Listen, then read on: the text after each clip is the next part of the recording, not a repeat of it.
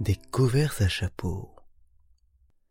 C'était le nom d'un appareil étrange, né de l'imagination énervée de quelque industriel en quête d'idées nouvelles. Il était apparu dans les faubourgs crasseux de je ne sais quelle ville de l'Asie du Sud-Est, puis sa mode avait gagné Shanghai et Pékin, traversé la mer du Japon, puis le Pacifique, envahi les Amériques, atteint l'Europe enfin, où il était devenu en quelques mois le must incontournable. À proprement parler, et pour autant que je le sache, les couverts à chapeau ne servaient à rien. Ils se contentaient d'être et d'exprimer, par leur seule existence, le recul incessant des bornes entre lesquelles se déploie le génie de l'homme. Que ce génie fût employé à la réalisation minutieuse d'un on ne sait quoi, dépourvu de toute utilité, n'était pas pour me déplaire. Il y avait au contraire dans cet effort constant de mon espèce vers la découverte ou l'invention d'objets toujours plus insignifiants et plus abscons, comme un élan éthéré et plein de grâce, une voltige d'autant plus admirable qu'elle ne répondait à aucun besoin. C'était de l'art pour l'art dans sa forme achevée, et que la quête de l'inutile, la stérilité ait pu, à cause et en dépit d'elle-même tout à la fois, devenir motrice et féconde, me réjouissait infiniment. Des souvenirs peu à peu me revenaient. Le plus vieux, et qui pourtant certes ne l'était guère, mettait en scène ce présentateur de journal télévisé qui, par un soir d'été, au moment de clore un journal trop évidemment dépourvu de nouvelles pour qu'il se donnât la peine de feindre quelque sérieux, avait, d'un ton moqueur, annoncé aux spectateurs avides de préoccupations et de motifs d'inquiétude l'éclosion, sur les rivages de la mer de Chine, d'une mode nouvelle et pitoyable. Car, dans ce grand pays qui avait conçu la poudre à canon, le cerf-volant et les tamagotchi, la jeunesse dorée épuisait désormais ses nuits dans la manipulation effrénée et stérile de couverts à chapeau dont nul adulte ne comprenait le sens.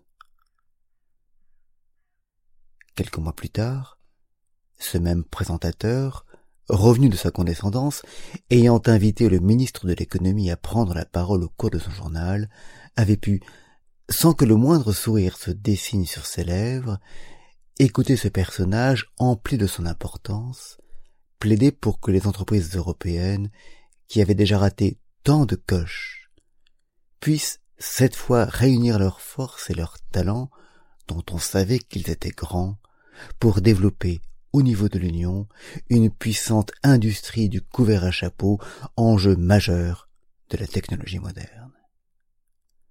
Il y avait, enfin, cette scène étrange, cette presque aventure, dont j'avais été, il y a quelques mois, le témoin et l'acteur, et dont j'avais retiré ma première véritable curiosité vis-à-vis des coeurs à chapeau.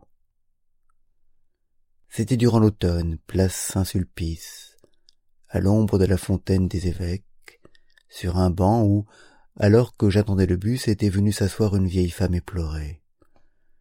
Elle portait une robe légère et défraîchie une robe d'été, où l'on voyait des fleurs blanches se jeter comme d'un promontoire, dans le cours d'un fleuve tranquille, dont le bleu, par endroits, se teignait de pousses vertes. On eût dit, si claire était l'image de ces lys, flottants et tranquilles, un tableau fait pour relater le triste destin d'Ophélie. Dans la fraîcheur qui commençait à tomber, mouillée de gouttelettes venues de la fontaine, la vieille femme frissonnait. Après n'avoir, de longues minutes durant, prêté l'attention qu'à son sac, petite poche de cuir damassé que rayaient çà et là des traces de griffures, elle parut s'apercevoir de ma présence. Se redressant, elle passa ses doigts dans les cheveux comme pour leur rendre une forme plus docile, puis, ayant posé ses mains sur ses genoux et plongé ses yeux dans les miens, elle prit la parole. Comtesse de Duroc, née Raspoutine, ravi de faire votre connaissance, monsieur. Qu'elle m'entreprit et me considéra si évidemment comme un gogo ne m'étonna pas. À peine ai-je quitté l'enfance que sont venus vers moi, dans quelque endroit que je me trouve, les fâcheux. Qu'un mendiant passe, qu'un ivrogne cherche à lier conversation, qu'une romanichelle veuille lire la vie figée au creux des mains, que, plus souvent encore, un escroc soit en quête d'une âme simple, je suis là, victime désignée, et si vite reconnue qu'au milieu même de la foule la plus épaisse, c'est vers moi qu'immanquablement se dirige l'importun. Longtemps j'ai souffert de cela. Puis, vieillissant, cette souffrance s'est en fierté. J'ai plaisir à penser que se révèle dans mon attitude, mon visage ou mon regard, je ne sais quelle faiblesse, naïveté ou fragilité, dont la lumineuse présence éveille chez mes interlocuteurs l'instinct du chasseur et la certitude qu'il sera facile de m'abuser.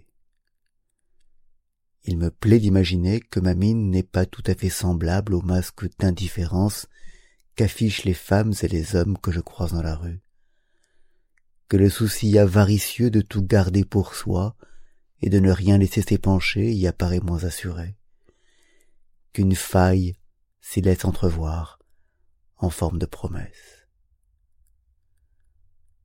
Monsieur, me dit-elle, quatre-vingts années ont passé depuis ma venue au monde, et j'ai moi-même donné naissance à cinq enfants.